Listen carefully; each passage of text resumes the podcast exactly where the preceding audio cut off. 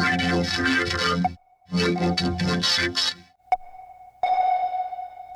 Schönen guten Morgen, Ulm. Ihr hört das Get Up hier bei Radio Free FM mit Tobi und Kati. Und wir werden eure gewohnte Ordnung heute mal ein wenig auf den Kopf stellen, zumindest was unsere Sendung angeht. Wir starten heute nämlich mal mit einer Live-Übertragung aus Berlin. Denn dort findet heute das Eine Welt Zukunftsforum mit Mitmachaktionen, Talks und Musik rund um das Thema Eine Welt statt.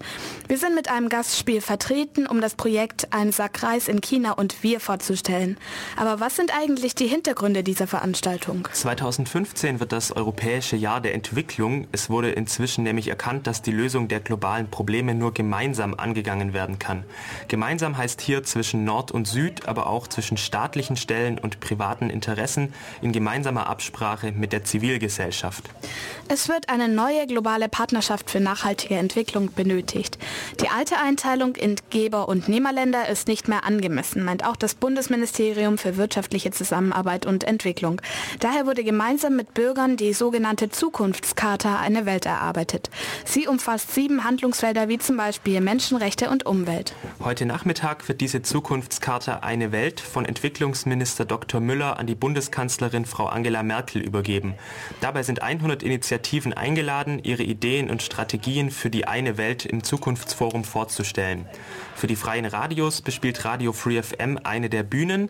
Tabea Rössner, die medienpolitische Sprecherin der Fraktion Bündnis 90 Die Grünen, wird von Sabine Fratzke in dieser Sendung zur Perspektive der freien Radios in Deutschland befragt.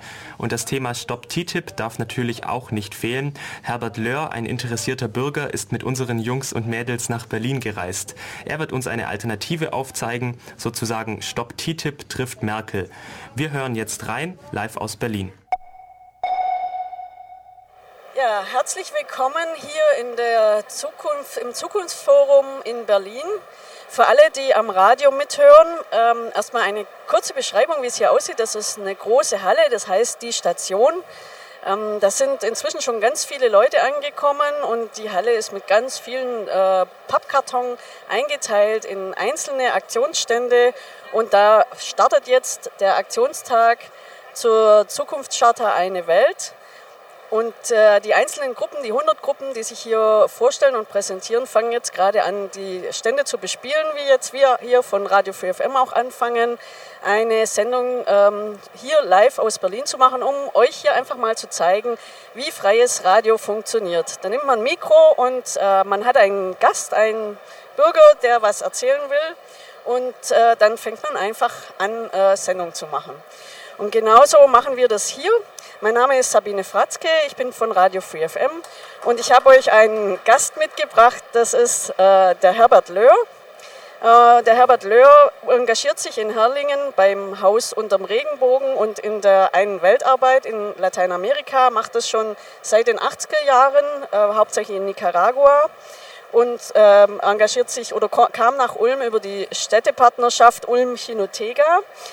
Und ähm, Herbert Löhr hat uns ein Thema mitgebracht, das was zu tun hat mit TTIP, CETA und TISA. Komische Begriffe und viele von euch kennen das schon, aber ich glaube, manche vielleicht auch noch nicht. Und deswegen, Herbert, erstmal willkommen. Und kannst du uns mal erklären, was TTIP, CETA und TISA ist? Ja, gerne. Zunächst danke für die Einladung.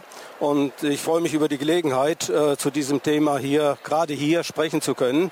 Äh, zu den gerade erwähnten Begriffen. Ich äh, übersetze sie gleich ins Deutsche. Es sind ja englischsprachige Abkürzungen. Unter TTIP verstehen wir ein transatlantisches Handels, eine transatlantische Handels- und Investitionspartnerschaft, also ein großes äh, Freihandelsabkommen mit den USA und gleichzeitig verbunden mit einem privilegierten Investorenschutz. CETA ist das kanadisch das umfangreiche kanadisch-europäische Freihandelsabkommen, was mittlerweile ja unterschriftsreif äh, auf dem Tisch liegt und dessen gesamter Inhalt mittlerweile auch veröffentlicht ist, äh, was uns natürlich eine sehr wichtige Quelle ist, um Argumente gegen diese äh, Abkommen zu finden. Dann haben wir noch, das ist noch wenig bekannt, das TISA-Abkommen. Das ist ein Freihandelsabkommen äh, über den Freihandel mit Dienstleistungen. Und damit sind vor allen Dingen Dienstleistungen der öffentlichen äh, äh, Daseinsvorsorge gemeint. Und das kann reichen von der Wasserversorgung bis hin äh, zu Bildungseinrichtungen, Verkehrseinrichtungen und so weiter. Also aus der Sicht eines Bürgers muss man sagen, ein hochgefährliches Projekt für uns als Bürger und für die kommunale Selbstverwaltung. Ja, jetzt äh, steht hier schon Stop TTIP, haben wir ein schönes Plakat mitgebracht von der Gruppe Bündnis äh, Donau, äh, Alb-Donau-Iller. Äh, das heißt, wir, wir positionieren uns hier jetzt schon gegen TTIP und CETA und TISA. Und du sagst auch schon, das ist gefährlich. Aber ähm, was ist denn gefährlich? Ich meine, wo der Euro eingeführt wurde, da haben auch viele gesagt, das ist gefährlich. Aber jetzt müssen wir kein Geld mehr tauschen. Was ist denn daran gefährlich, dass hier so ein Handelsabkommen, so ein Freihandelsabkommen mit äh, Amerika ausgehandelt ja, wird? Der, äh, die Hauptkritik richtet sich gegen das zentrale, äh, den zentralen Punkt und das zentrale Anliegen dieser Abkommen nämlich gegen diesen privilegierten Investorenschutz, den ich gerade erwähnt habe. Da geht es darum, dass Unternehmen, vor allen Dingen transnationale Unternehmen, äh, gegen Regulierungen und Maßnahmen von Staaten klagen können, wenn sie sich durch aus Ihrer Sicht nicht tarifäre Handelshemmnisse. Das können Umweltvorschriften sein, das können äh, Verbraucherschutzvorschriften sein, das können Mindestlöhne sein, um sehr konkret zu werden, äh, in Ihren Gewinnaussichten oder auch in ihren äh, wirtschaftlichen Aktivitäten beeinträchtigt fühlen, können Staaten vor übernationalen Gerichtsbarkeiten privaten Gerichtsbarkeiten verklagen. Und es gibt zahllose Beispiele, dass dieses auch geschieht. Wir haben mittlerweile auf dieser Welt 3000 Freihandelsabkommen und fast alle sind mit solchen übernationalen Schiedsgerichtsstellen ausgestattet auf äh, verschiedener Qualität. Und äh, ich könnte jetzt zahllose Beispiele anführen, wo äh, tatsächlich Staaten oder Staaten erfolgreich von Wirtschaftsunternehmen auf Kompensationen für äh, entgangene Gewinne verklagt worden sind. Ja, da gibt es ja auch ein äh, Beispiel, das immer wieder zitiert wird, nämlich ja. Vattenfall. Ja. Äh, Vattenfall verklagt die Bundesregierung im Moment äh, auf welche Höhe? Ähm, auf eine große Summe, ja. weil, sie gegen, weil sie bei dem Atomausstieg Geld verlieren und ja. deswegen verklagen sie. Ähm, jetzt sagen eben viele Leute, das sei aber nur, nur diese, das, was du als die überregionalen Schiedsgerichte ja. äh, bezeichnest, nur das sei das Problem an äh, TTIP und TISA und CETA, aber ich glaube, das Problem geht noch viel weiter.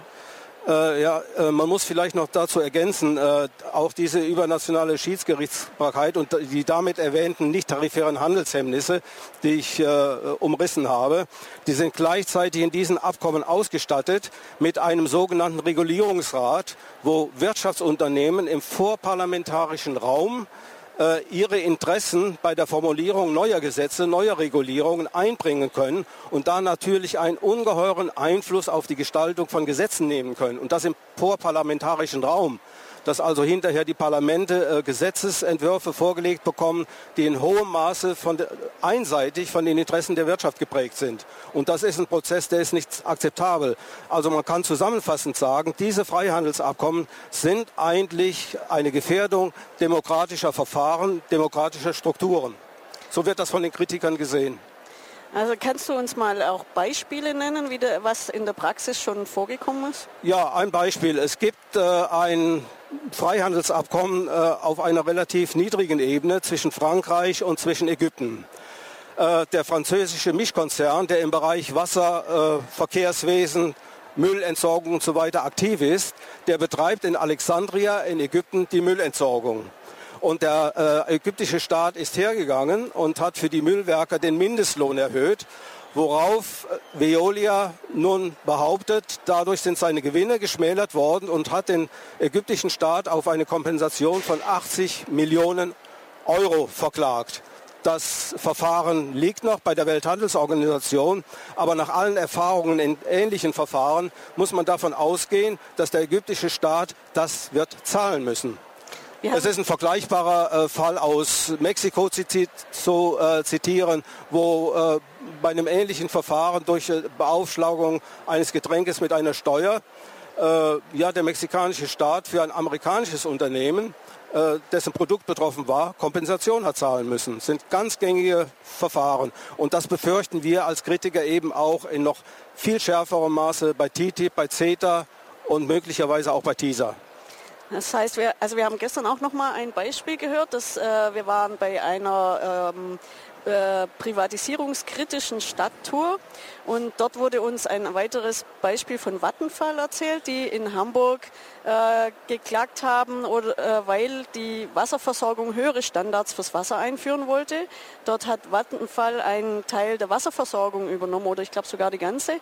Und Vattenfall hat dann auch in Hamburg geklagt und die Klage wurde dann mit einem Vergleich beendet. Das heißt, ähm, die Standards sind nicht in der Höhe eingeführt worden, wie Hamburg das eigentlich äh, für sein Wasser vorhatte. Mhm. Und äh, sie mussten auch eine Ausgleichszahlung klagen. Das Problem ist auch, habe ich gestern auch noch erfahren, an diesen ganzen Schiedsgerichten, die sind nicht nur nicht gewählt, sondern sie, ähm, die Entscheidungen, die sie treffen, sind dann nachher auch noch geheim. Also das heißt, mhm. diese ganzen Verträge kann auch niemand einsehen was man vielleicht da auch noch ergänzen muss, äh, diese private privilegierte Schiedsgerichtsbarkeit für die Wirtschaft ähm, hat natürlich noch ein anderes Privileg, nämlich dass sie Staaten verklagen kann, aber umgekehrt kein Staat ein Wirtschaftsunternehmen für beispielsweise Umweltschäden und dergleichen vor diesen Kammern verklagen könnte. Es ist nicht möglich. Und das Zweite, was nicht möglich ist, ist auch bei diesen Schiedsgerichts äh, Schiedsgerichten, äh, Schiedsgerichten bei TTIP und CETA nicht vorgesehen, dass eine Revision möglich ist. Also völlig absurd und äh, inakzeptabel im Vergleich zu unseren nationalen Rechtssystemen. Ja, jetzt haben wir ja sehr viel ähm, äh, protestiert und gemotzt.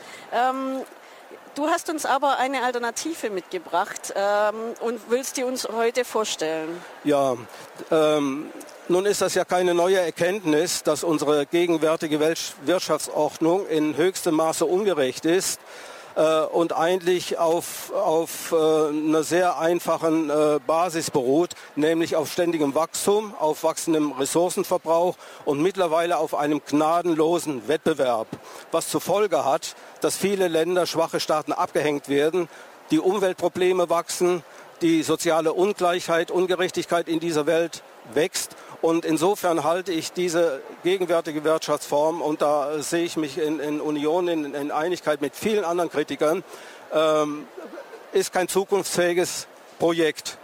Und äh, da haben sich in der Vergangenheit äh, sehr viele Leute schon Gedanken gemacht. Und es gibt ja sehr viele Einzelmaßnahmen, Einzelprojekte, wo man versucht, im Umweltschutzbereich oder im Bereich der Menschenrechte hier Veränderungen und Verbesserungen einzuführen.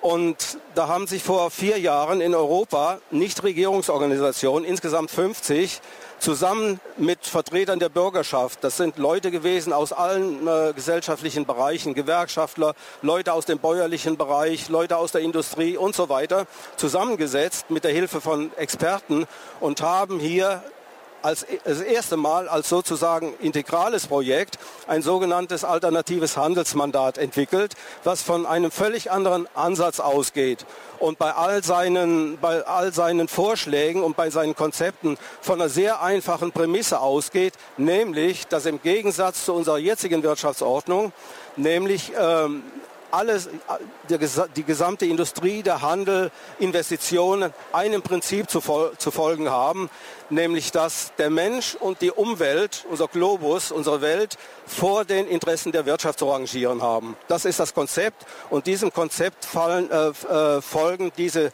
zehn Bereiche, wirtschaftlichen und gesellschaftlichen Bereiche, die in diesem alternativen Handelsabkommen definiert sind. Also bevor wir mehr darauf eingehen, was jetzt da drin steht, ähm, wer genau hat das alternative Handelsmandat äh, entwickelt? Kannst du die Frage nochmal bitte wiederholen? Ich habe es nicht verstanden. Ja, Herbert hat okay. gerade äh, kurz mal Luft ja. holen müssen. Ja. Ähm, bevor wir mehr auf, die, auf, den Inhalt eingehen, kannst du uns genauer erzählen, wer war überhaupt daran beteiligt, ein alternatives Handelsmandat zu entwickeln? Da gab es doch noch gar kein TTIP und CETA oder sowas. Äh, wer hat sich ja, da früher schon Gedanken drüber gemacht? Äh, es war im Vorfeld schon äh, bekannt. Erstens mal hat man sich natürlich äh, bezogen oder hat gesehen, was bestehende Freihandelsabkommen schon angerichtet haben oder welche negativen negativen Folgen, die die gehabt haben. Und es ist auch in diesen Kreisen, die, das, äh, die diese äh, Initiative äh, begonnen haben, natürlich bekannt gewesen, dass sich da äh, hinsichtlich TTIP was anbahnt. Ne?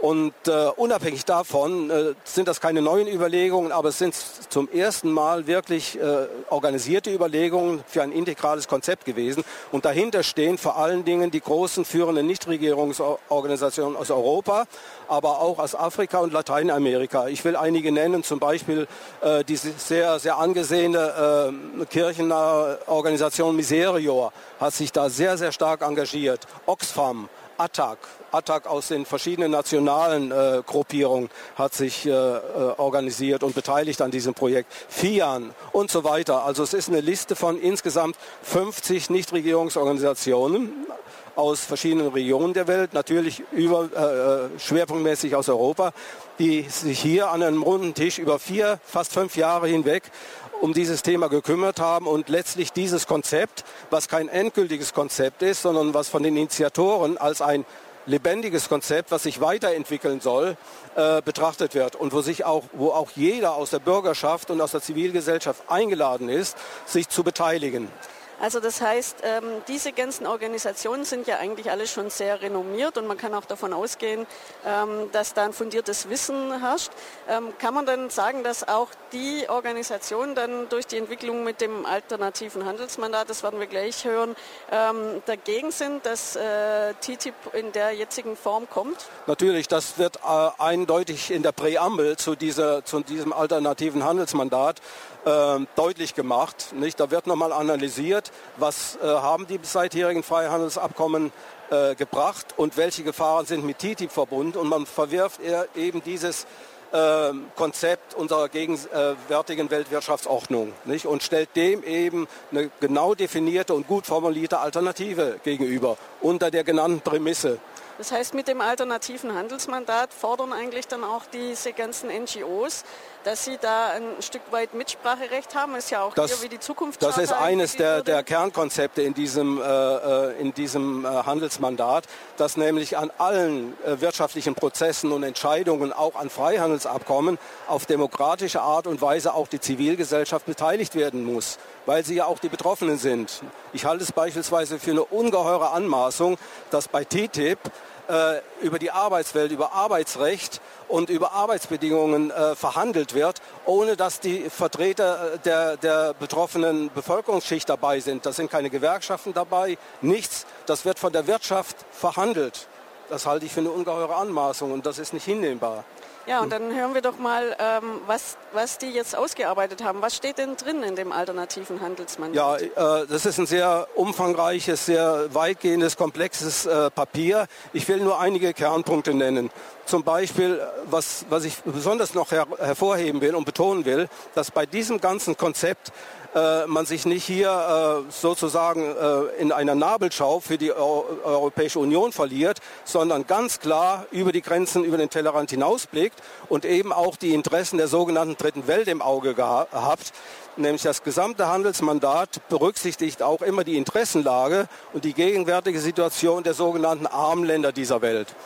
Ja, was steht kon äh, kon äh, konkret drin? Zum Beispiel äh, im Hinblick auf die armen und äh, unterentwickelten Länder steht drin, dass man beispielsweise äh, für die Ernährungssicherheit und bei allem Handeln und äh, der eigenen landwirtschaftlichen Produktion auch immer die Produktionsweisen der südlichen Länder in Betracht ziehen hat.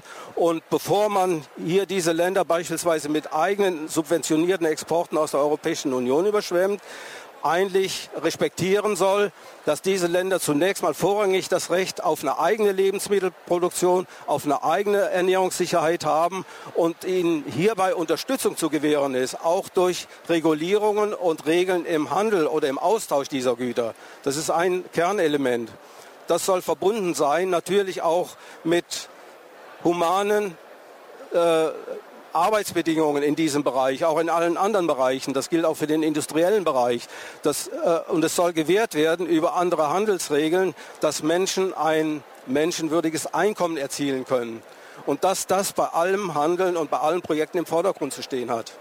Ähm, ich hatte dich ja im Vorfeld ein bisschen gefragt, äh, wie das ist mit den, mit den Handelsabkommen, weil das äh, ist ja eine der Kritiken, dass man sagt, man benutzt Handelsabkommen da dazu, irgendwie höhere Zölle zu machen. Das ist ja auch nicht gesund für einen, für einen Staat, äh, irgendwie sich da abzuschotten und zu ja. sagen, wir haben die Einnahmen nur über unsere höheren Zölle. Also ja. das ist ja einer dieser Vorwürfe, warum auch diese hohen Zölle aus politischer Sicht abgebaut werden sollen. Was sagst du ähm, dazu? Ja gut, äh, die, die, die, Sichtweise, dass Zölle nun äh, zu verwerfende protek protektionistische Maßnahmen seien, das ist die Sichtweise der, der, der reifen, der entwickelten Volkswirtschaften, die natürlich gut etabliert und positioniert sind im, im globalen Handel.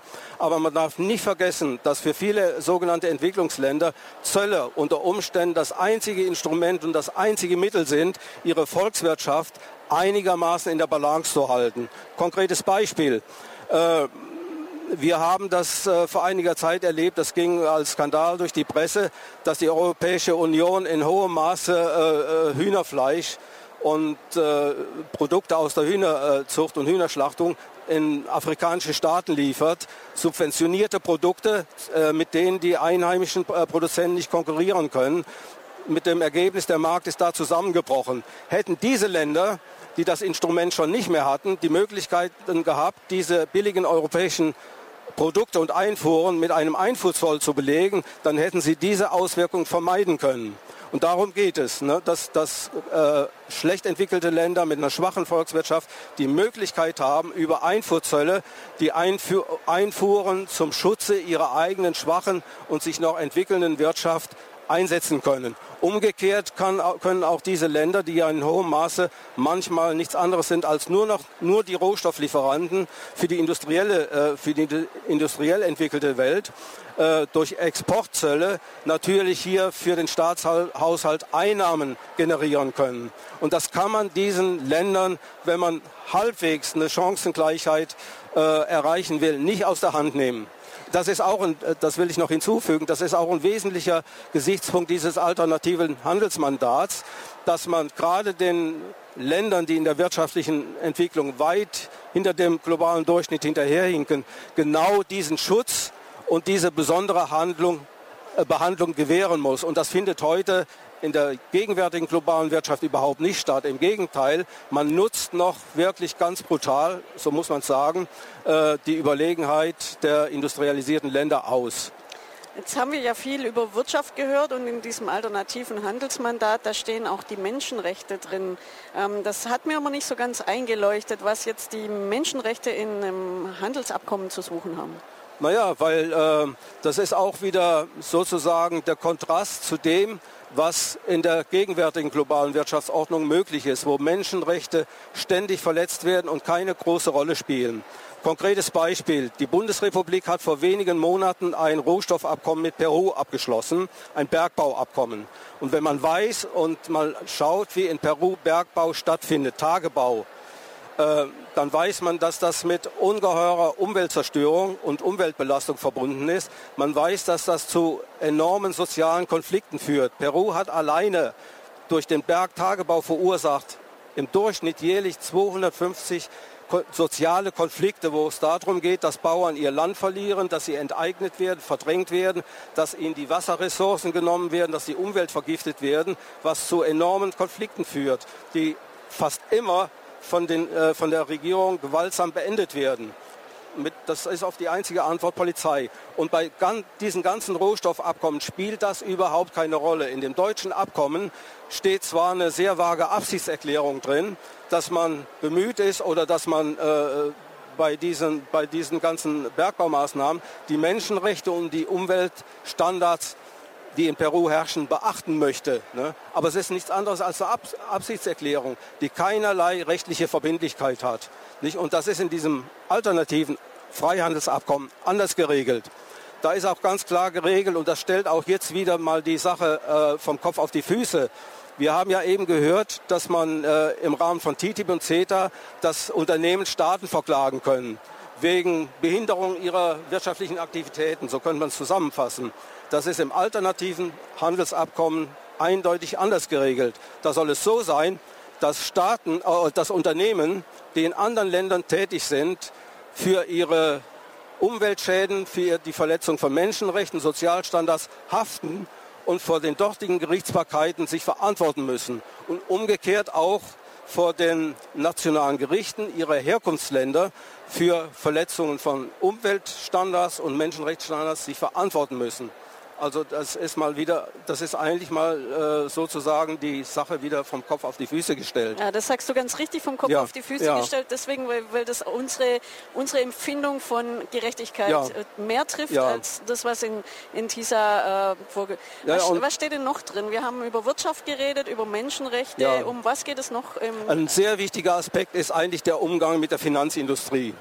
Nicht? Äh, wir haben das ja als Bürger alle erlebt, was eine entfesselte, eine unregulierte Finanzindustrie anrichten kann, die ja fast vor 2007, 2008 die gesamte Weltwirtschaft zum Straucheln gebracht hat, nämlich weil sie unreguliert das machen konnte, was sie wollte und mit abenteuerlichen Finanzprodukten äh, den ganzen Finanzmarkt durcheinander gebracht hat, weil sie sich eben auch der demokratischen und staatlichen Kontrolle entzogen hat.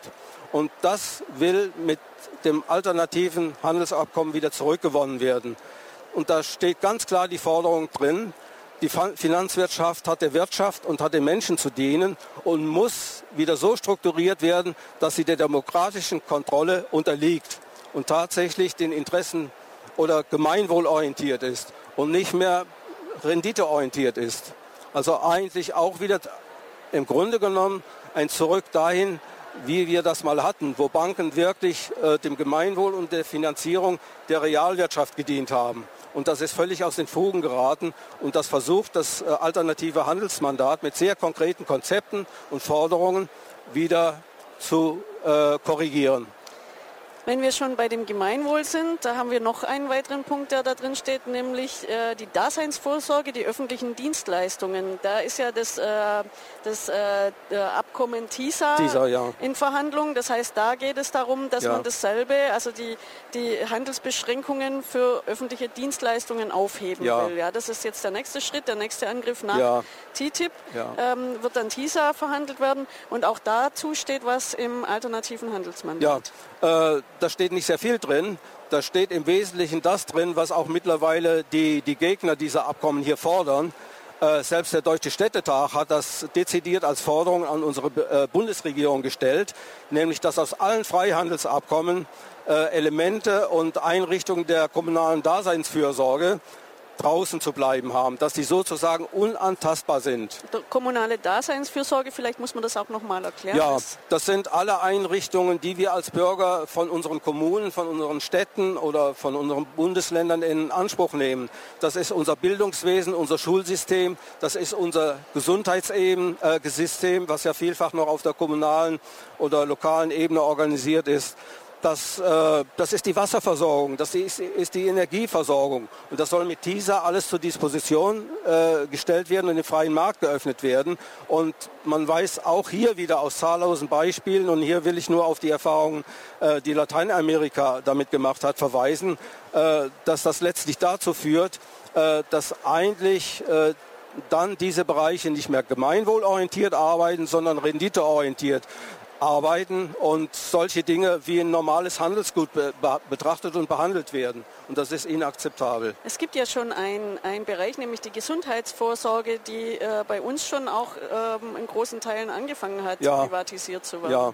Ja, äh, das wäre ja ein ganz eigenes Thema. So ist es, da können wir einen ganzen Nachmittag mit bestreiten. Also wenn ich richtig informiert sind, bin, äh, lautet die letzte Zahl, dass mittlerweile 70 Prozent unserer Krankenhäuser in, sozusagen in der Hand privater und großer Gesundheitsunternehmen sind. Und wir wissen aus Tarifkonflikten mit den Beschäftigten in diesen Bereichen, wir wissen aus Mängeln in der Patientenversorgung, äh, dass das zu Verwerfungen führt und immer weiter wegführt äh, von, der, von, dem, von der ursprünglichen Aufgabe von, von einem Gesundheitswesen, von Krankenhäusern. Ich denke, es gibt einfach Bereiche in der kommunalen Daseinsfürsorge vor allen Dingen, die man schlichtweg nicht dem Markt äh, überlassen kann, weil Märkte renditeorientiert äh, arbeiten. Und hier geht es darum, bestimmte Einrichtungen müssen gemeinwohlorientiert arbeiten und funktionieren. Ja, jetzt ist das alles ja ähm, sehr weit weg, beziehungsweise äh, man hört immer oder man, man denkt immer so als Bürger, ähm, da verhandelt jetzt irgendeine Kommission mit Amerika, Europa mit Amerika, da habe ich doch überhaupt nichts mehr zu sagen. Äh, was gibt es überhaupt für, für Optionen für uns als Bürger, da, da jetzt noch zu handeln?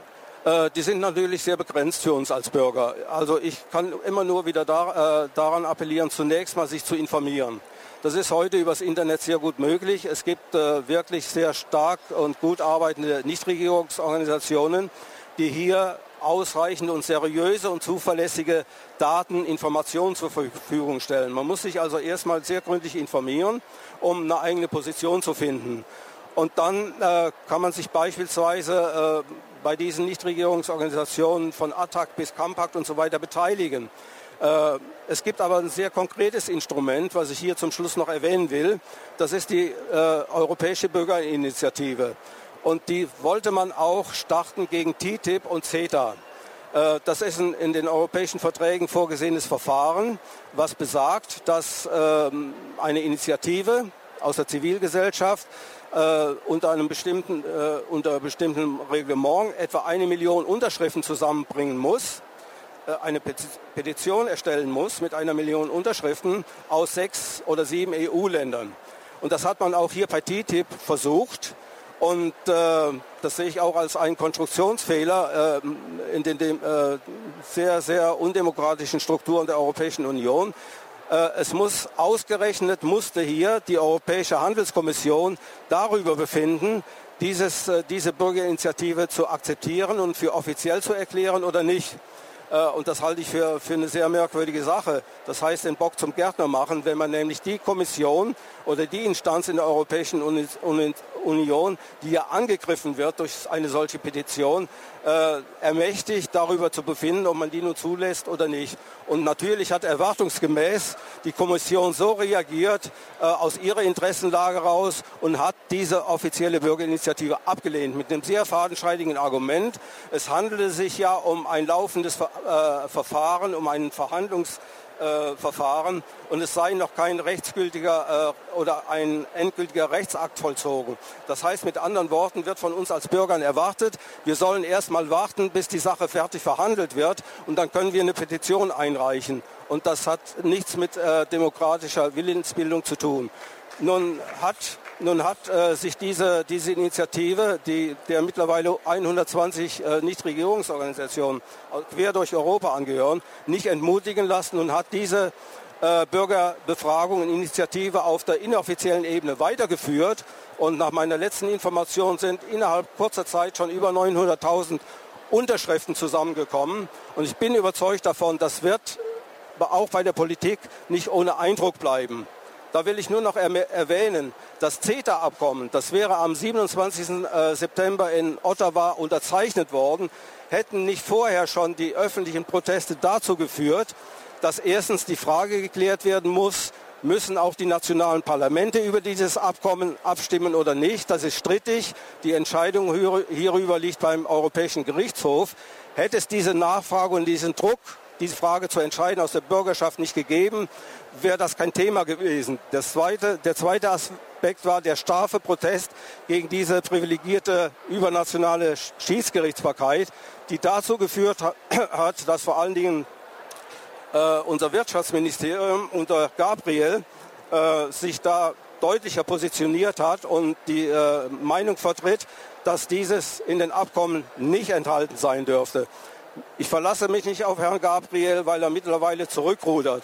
Aber immerhin hat es dazu geführt, dass wegen dieser zwei ungeklärten Fragen äh, in Ottawa das, äh, das äh, CETA-Abkommen nicht unterzeichnet werden konnte. Also das heißt, wenn wir als Bürger was machen, wir können, was wir können schon ja. was beeinflussen. Ich will noch vielleicht ganz kurz noch ein ermutigendes Beispiel anführen. Wir hatten vor anderthalb Jahren ja das äh, Ansinnen der Europäischen Kommission, durch eine Veränderung der Dienstleistungsrichtlinien schon damals den Wasserbereich dem äh, Markt zu öffnen, also freizugeben und letztlich damit auch Privatisierungsprozesse wieder zu ermöglichen. Das hat zu großen Prozessen europaweit geführt. Und da hat man dann dieses Bürger, diese europäische Bürgerinitiative gestartet, ist zugelassen worden und auch da hat man innerhalb kurzer Zeit über eine Million Unterschriften gehabt.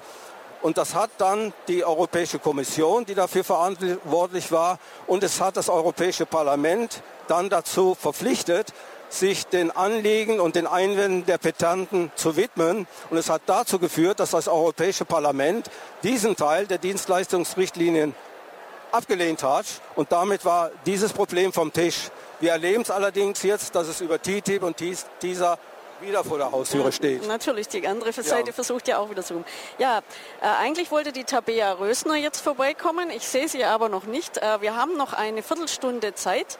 Und äh, dann nutzen wir doch die Viertelstunde, um noch weiter mit unserem Experten Herbert Löhr zu reden. Also ihr hört, wir sind hier im freien Radio und wir wollten eigentlich hier mit dieser, mit dem, mit dem Experten Herbert Löhr, den wir äh, mitgebracht haben zu TTIP, einfach auch zeigen, wie kompetent ein freies Radio sein kann und äh, wie man eben auch Themen, die eine Welt betreffen, anders aufbereiten kann, als jetzt eben nur äh, Schlagzeilen zu machen mit Spenden oder sonst irgendwas, dass eben auch Leute, die vielleicht äh, ähm, Herbert Löhr hat mir das auch im Vorfeld erzählt, dass in Lateinamerika die freien Radios eine ganz wichtige Rolle spielen, um auch die Meinung gegenüber der Politik kundzutun. Ähm, wollten wir mit Tabea Rösner darüber sprechen, wie eben die freien Radios ähm, da hier mehr gestärkt werden können, weil es die in, in der Bundesrepublik Deutschland nur in sehr geringem Maße gibt, obwohl die Europäische Union fordert, dass man die Bürgerbeteiligung hier in den Medien stärker unterstützen sollte. Also da gibt es eigentlich mal was Gutes von der Europäischen Union, das wir als freie Radios und als auch unser Bundesverband will dass es mehr umgesetzt wird. Und darüber hätten wir gerne mit ihr geredet. Ja, vielleicht kommt sie ja noch, dann haben wir irgendwie noch ein bisschen Zeit. Aber da wir keine Zeit haben, ähm, ihr könnt hier gerne auch das Mikro nehmen, wenn ihr äh, dem Herbert noch eine Frage dazu stellen will. Der Paulo könnte, wenn jemand das Mikro haben möchte, das Mikro rumreißen. Ansonsten frage ich den äh, Herbert noch ein bisschen was. Ähm, wie geht es denn jetzt weiter? Was soll denn mit dem, mit dem alternativen Handelsmandat passieren ähm, oder an wen ist das denn gerichtet? Äh, es ist im Grunde an die Europäische Union und ihre Mitgliedstaaten gerichtet. Ähm, was, was das Bestreben ist, äh, das Projekt eben auf die politische Ebene und in politische Entscheidungsprozesse zu bringen. Äh, ich sehe die Chancen dafür gar nicht so schlecht. Es wird sicherlich ein sehr langer Kampf sein und ein sehr langer Prozess sein. Denn äh, gegen die gegenwärtige Welthandelsordnung, Wirtschaftsordnung anzukämpfen, ist keine Sache, die man von heute auf morgen regeln kann. Aber ich äh, fühle mich insofern ermutigt und bin insofern äh, äh positiv gestimmt, weil mittlerweile ähm, in diesem, äh, sich an diesem äh, alternativen Handelsabkommen eine ganze Reihe von Parlamentsabgeordneten des Europäischen Parlaments beteiligen und sich dort engagieren und aktiv äh, daran mitarbeiten, diese Konzepte weiterzuentwickeln und die natürlich als Parlamentarier die Möglichkeit haben, in Form von Anträgen, Anfragen, äh, das ins Europäische Parlament zu bringen und äh, zumindest bei bestimmten, äh, bestimmten Entscheidungen, die das Europäische Parlament in Handels- und Wirtschaftsfragen zu treffen äh, hat, so abstimmen können, dass immer auch diese, diese Konzepte des, äh, des alternativen Handelsabkommens Berücksichtigung finden. Aber es wird ein langer Prozess sein. Und wir müssen eben, und äh, ich bin der Meinung, wir sollten uns als, als Bürger vertraut machen mit dem Inhalt dieses Abkommens, weil es ist im Grunde das, wenn man die Meinung oder das Konzept dieses, äh, dieses Handelsabkommens teilt, äh, auch eine Möglichkeit, konkrete Forderungen an unsere Politiker zu stellen, das umzusetzen. Ja, es gibt hier eine Frage ja. äh, von, aus dem Publikum. Ich habe vorher auch was falsch gesagt, weil Herbert ist nicht wirklich ein, ein Experte, sondern er hat sich als interessierter Bürger eingelesen. Also das heißt, er ist nicht ein Studierter oder sowas und da legt er auch Wert drauf. Ja, ich bin, äh, ich habe mein Leben als Konstrukteur im Werkzeug- und Maschinenbau gefristet, habe aber insofern sehr hautnah Wirtschaft miterlebt. Ja, äh, ich habe eine Frage an Sie. Ich habe eine Frage an Jetzt Sie. Jetzt höre ich die Frage nicht. Doch, äh, ja. Jetzt äh, schnell das Mikro, äh, Kopfhörer aufsetzen. Hören Sie, hören Sie die Frage? Also ich möchte noch mal auf TTIP zurückkommen. Mich würde einfach interessieren, warum es nicht möglich ist, über Verfassungsklagen, denn letztlich hebeln ja die Schiedsgerichte unsere Verfassungsstrukturen aus. Also demokratische Elemente werden ja dadurch völlig außer Kraft gesetzt. Äh, warum gibt es keine Chance, über Verfassungsklage dieses TTIP zu stoppen? Ja gut, äh, da äh, trifft äh, dann genau dasselbe Argument zu, äh, hier trifft es wirklich dann zu, mit dem die Europäische Kommission äh, diese Bürgerinitiative abgewiesen hat, nämlich dass das ja noch ein laufendes äh, Verfahren ist und hier noch kein endgültiger Rechtsakt vollzogen sei. Und da sagen die Juristen, man kann erst klagen, wenn ein rechtsgültiger, verbindlicher Rechtsakt vollzogen ist. Und das wird, insofern kann ich Sie positiv stimmen, das wird passieren. Es gibt also äh, maßgebliche Meinungen von Verfassungsrechtlern, die ganz eindeutig zu dem Ergebnis kommen, äh, diese übernationale Gerichtsbarkeit, diese Schiedsverfahren und so weiter sind nicht mit deutschem Recht und nicht mit europäischem Recht äh, in Einklang zu bringen. Und äh, es gibt einige Leute, die sich da schon auch eindeutig positioniert haben. Zum Beispiel unsere ehemalige Justizministerin Frau Däubler-Kmelin rät dazu und wird auch sicherlich sich aktiv daran beteiligen. Wenn diese Abkommen in Kraft treten, wird es Verfassungsklagen geben. Also äh, es war kürzlich eine Reportage im Fernsehen über gerade über Peru, von dem Sie gesprochen ja. haben. Da ging es um eine um einen US-Konzern, der dort Bergbau betrieben hat und äh, nachweislich äh, Grundwasser verschmutzt ja. hat. Es gab Schädigungen bei Kindern. Und äh, daraufhin hat die Regierung die Auflage erteilt, ähm, stärkere Umweltschutzmaßnahmen hm. zu machen. Und diese Firma hat gewonnen in einem Schiedsgerichtsverfahren und hat die Regierung dazu verklagt, wiederum Schadensersatz wegen Gewinneinbußen ja. äh, zu leisten. Und das musste diese Firma tun, obwohl nachweislich Kinder äh, Gesundheitsschäden ja. hatten. Und wenn sowas möglich ist, dann ist es keine demokratische Struktur mehr. Dann, ja. dann müssen wir Bürger dagegen etwas unternehmen. Ja, kann ich Ihnen nur zustimmen. Nicht? Also äh, das sind gute Beispiele aus Lateinamerika. Das habe ich auch äh, dort erlebt. Wenn man Wirtschaft das machen lässt, was sie will, was in ihrem Interesse ist, dann kommen solche Resultate zustande. Und das müssen wir auch bei diesen Abkommen für, für unser, unsere Länder hier in Europa befürchten. Äh, das, es wird vielleicht nicht äh, das so krass passieren wie in sogenannten Entwicklungsländern, wo auch die Regierungen mit in der Verantwortung sind und das in hohem Maße auch dulden. Ne? Aber da hat es ja die Regierung nicht geduldet. Und wenn ja. wir uns anschauen, dass jetzt die Tür geöffnet wird für Fracking, obwohl es eine Koalitionsaussage gab, ja. dass in Deutschland kein Fracking ja, passieren wird, ist jetzt die Tür geöffnet.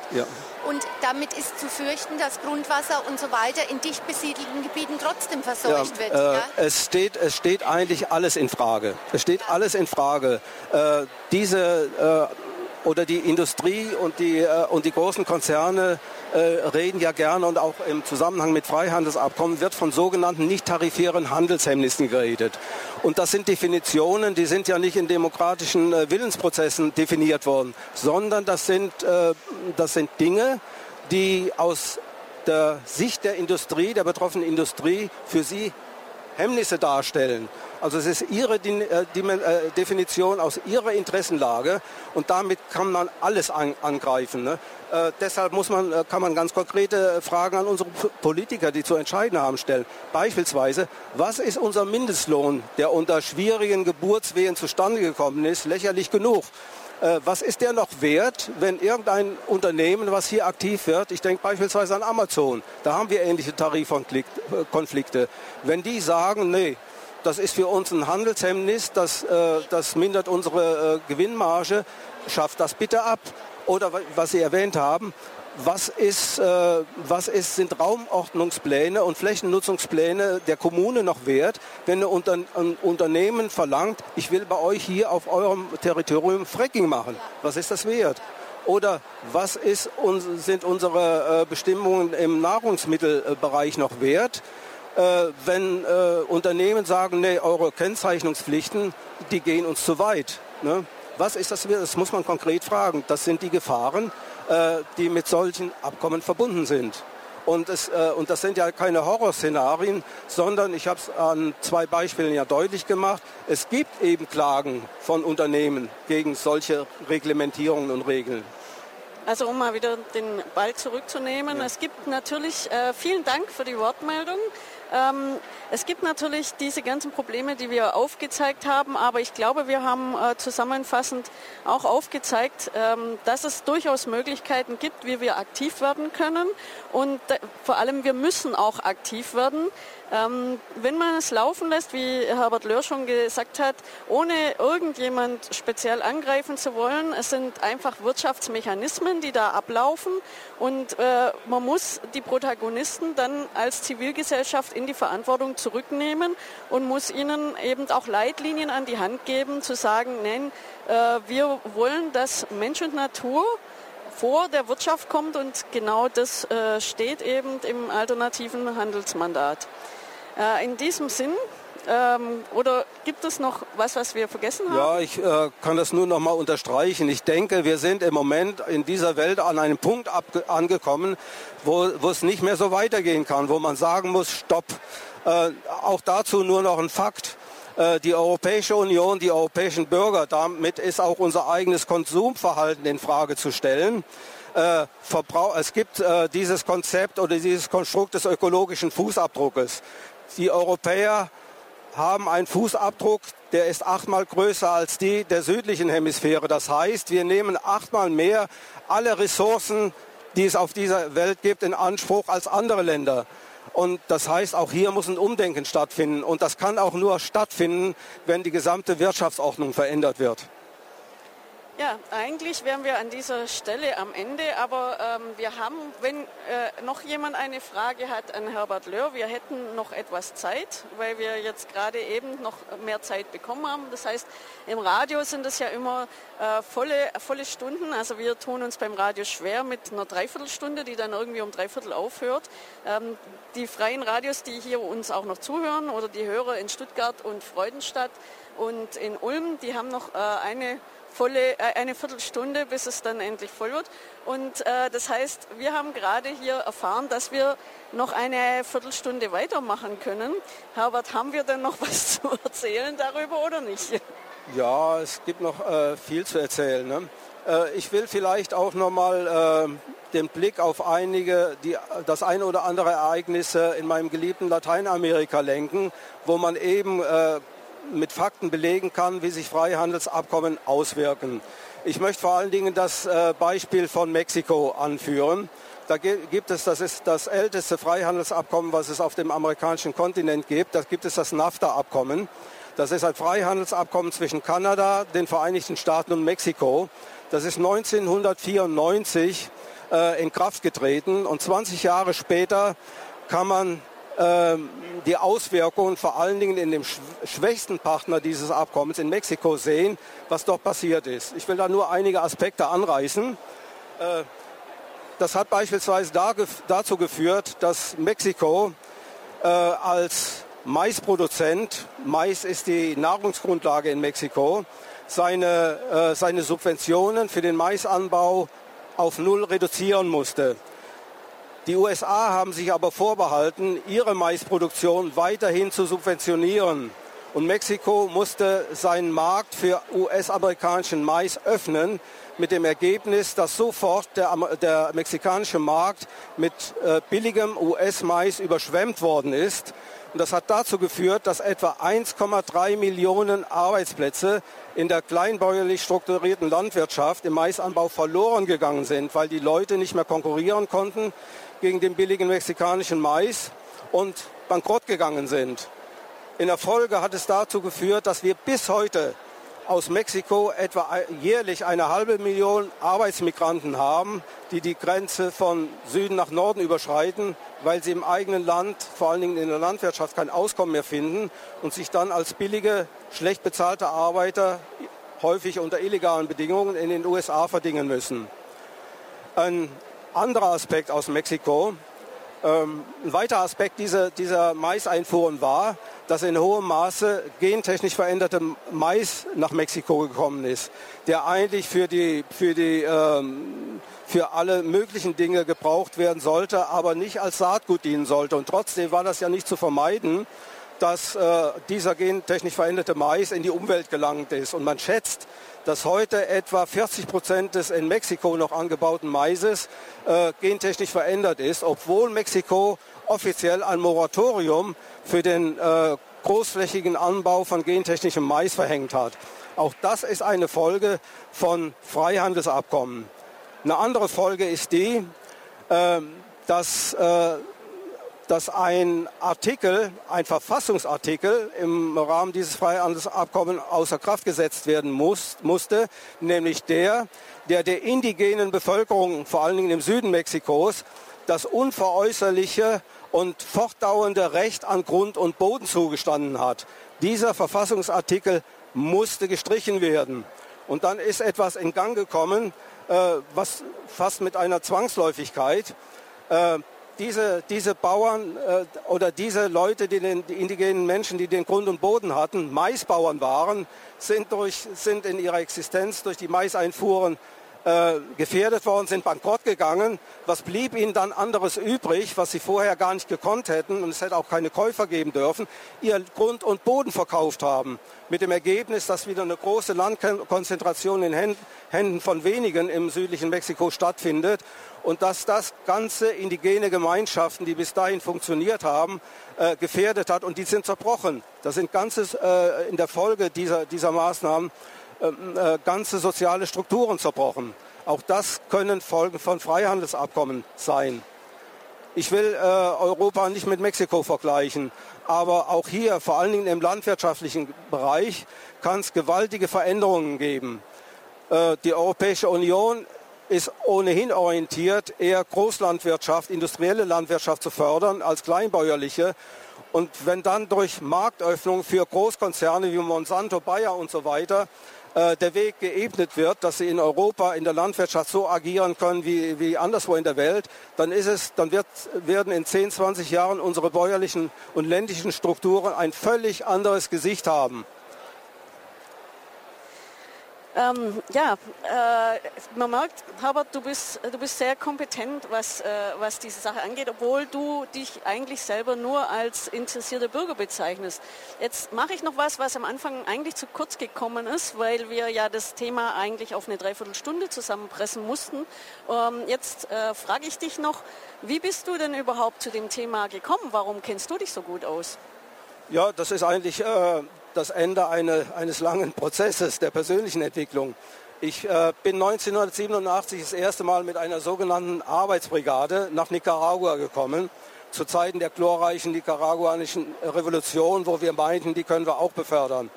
Äh, und da bin ich das erste Mal auch mit Problemen eines dritten, Drittweltlandes äh, in Berührung gekommen. Und ähm, das hat mir so die Augen geöffnet, hat mich auch äh, fasziniert und ich habe sehr, sehr schnell sehr viel persönliche Verbindungen auf, aufbauen können, äh, dass ich dabei geblieben bin. Und dann 25 Jahre lang in verschiedenen äh, sozialen Projekten, die wir im Rahmen einer Städtepartnerschaft organisiert haben, äh, dort realisiert haben. Und ähm, dann habe ich natürlich auch über dieses Land hinaus immer sehr intensiv die gesamte politische äh, und wirtschaftliche Entwicklung im übrigen Lateinamerika verfolgt habe auch gleichzeitig die äh, Entwicklung hier im eigenen Land natürlich als Bürger verfolgt und habe dann festgestellt, dass es zunehmend äh, ganz, ganz sichtbare und deutliche Parallelen zu dem gibt, was sich dort entwickelt hat oder was dort schon stattgefunden hat und was hier stattfindet und was auf uns zukommt. Ich habe da so unendlich viele Parallelen äh, gesehen, habe sehr gründlich immer wieder recherchiert und mir ist ganz klar deutlich geworden, das sind alles keine zufälligen Entwicklungen, sondern das ist, das ist die, die Folge einer sehr ausgeklügelten äh, Strategie, dass sich Wirtschaft schlichtweg äh, demokratische Strukturen äh, gefügig machen will und auch die Akteure, die dahinter stehen, die äh, Kräfte, die das betreiben, sind hier wie dort dieselben. Äh, ja, warum bin ich jetzt speziell auf TTIP gekommen? Ich habe mich dann äh, seit äh, drei Jahren mit der grünen Gentechnik in Lateinamerika befasst und habe vor allen Dingen Argentinien, Paraguay im Auge gehabt und habe gesehen, wie verhängnisvoll das ist, ähm, was dort mit den, äh, mit den Monokulturen von gentechnisch ver, äh, äh, verändertem Sojaanbau äh, ausgelöst wird. Ähm, und hatte auch in dem Zusammenhang immer wieder Kontakt mit äh, in dieser Hinsicht sehr kritischen Gruppen in unserer Region, im äh, Alb-Donau-Bereich und in meiner Region, ich bin aus der Nähe von Tübingen zu Hause, wo es sehr äh, bewusste Leute gibt, die auch dagegen arbeiten, dass solche gentechnisch ver veränderten Saaten bei uns eingeführt werden. Und dann habe ich zufällig eine Bekannte im letzten Jahr bei einer Veranstaltung zu diesem Thema getroffen. Und das war just zu, äh, just zu dem Zeitpunkt, als die Meldung durch die Presse ging, ja, Monsanto wird sich vom europäischen Markt zurückziehen, weil hier keine Akzeptanz vorhanden ist. Und meine Bekannte war der Meinung, jetzt haben wir aber ein, endlich mal durch unsere Arbeit auch einen Sieg erreicht. Und ich habe dann mitgekriegt, dass fast zeitgleich die Meldung kam, jetzt beginnt das Freihandelsabkommen TTIP. Und weil wir hier in Berlin sind, würde ich einen Berliner zitieren, ja, Nachtigall, ich höre dir Trapsen wird der Berliner sagen. Da war mir vollkommen klar, warum sich Monsanto zurückzieht. Das ist ein strategischer Winkelzug. Und über diese Freihandelsabkommen kann man seine Interessen wieder einbringen und durchsetzen. Und das ist tatsächlich nachweislich der Fall, dass das so ist. Ne? Und dann habe ich begonnen, äh, mich darum zu kümmern, ja, was steckt denn hinter diesem Freihandelsabkommen? Und ich bin dann auch von dieser Bekannten gebeten worden, du weißt da einiges, kannst du nicht mal, mal, nicht mal was machen für uns? Da habe ich gedacht, das ist kein Problem, äh, ich mache eine schöne PowerPoint-Präsentation zu dem Thema und das war's dann. Und dann ist mir selber erst äh, auf Deutsch gesagt das Licht aufgegangen, was das wirklich für eine Dimension hat. Und je länger ich darüber äh, recherchiert habe und mich damit auseinandergesetzt habe, umso deutlich ist mir eigentlich diese Dreistigkeit, überhaupt so ein Projekt zu verfolgen, bewusst geworden. Und es hat bei mir nichts als Wut und Zorn und Empörung ausgelöst. Und seitdem äh, befasse ich mich sehr, sehr intensiv mit dem Thema und versuche halt im Rahmen meiner bescheidenen Möglichkeiten schlicht und einfach meine Mitbürger darüber zu informieren, über das, was ich da erfahren habe und weiß. Ja, deine bescheidenen Möglichkeiten ähm, sind vielleicht gemessen mit dem, was Politiker für Möglichkeiten haben, bescheiden, aber du hast äh, deine bescheidenen Möglichkeiten genutzt. Du hast uns nämlich das alternative Handelsmandat auf Deutsch beschert. Du hast das übersetzt, oder? Ja. Ähm, ja, eine meiner Möglichkeiten war beispielsweise diese, dass ich dieses alternative Handelsmandat was äh, nur in äh, Fremdsprachen, aber nicht in Deutsch vorlag, übersetzt habe, ne? weil es mir so wichtig und als Alternative erschien, weil man kann eigentlich nicht an der Kritik äh, an diesen Freihandelsabkommen stehen bleiben, sondern man muss tatsächlich sich Gedanken machen und muss auch Vorschläge machen, ja, was muss sich verändern? Und dann habe ich mir einfach, habe ich mich einfach der Mühe äh, unterzogen, weil ich halbwegs des Spanischen und des Niederländischen mächtig bin und habe diesen Text übersetzt und äh, ja und bringt ihn auch unter die Leute und werbe sehr heftig dafür. Wo kann man denn den Text herbekommen? Bitte? Wo kann man dann den Text des alternativen Handelsmandat herbekommen?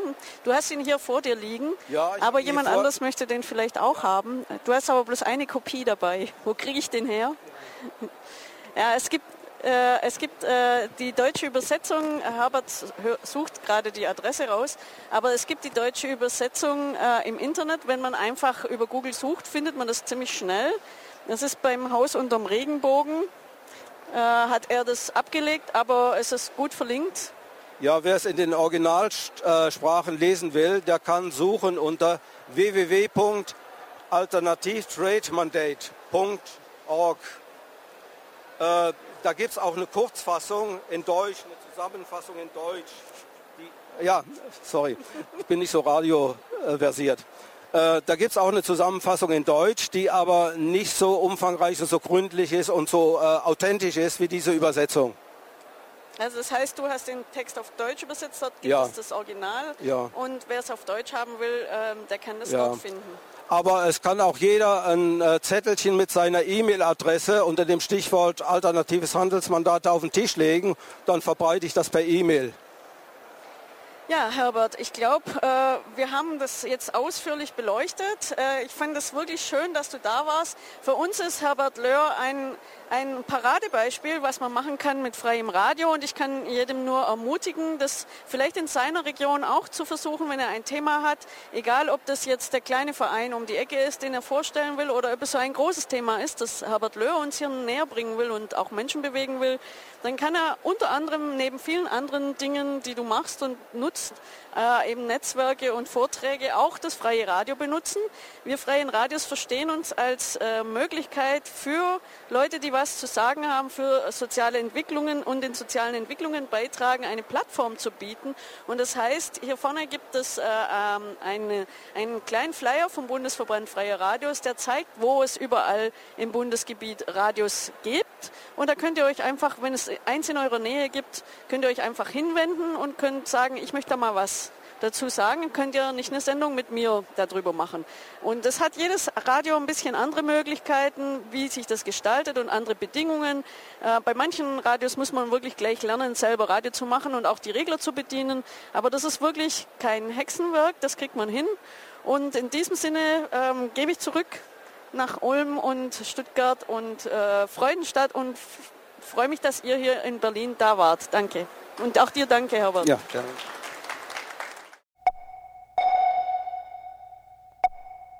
Radio Free FM 102.6. 102,6 Megahertz. Das ist Radio ohne Kommerz. Ohne Kommerz.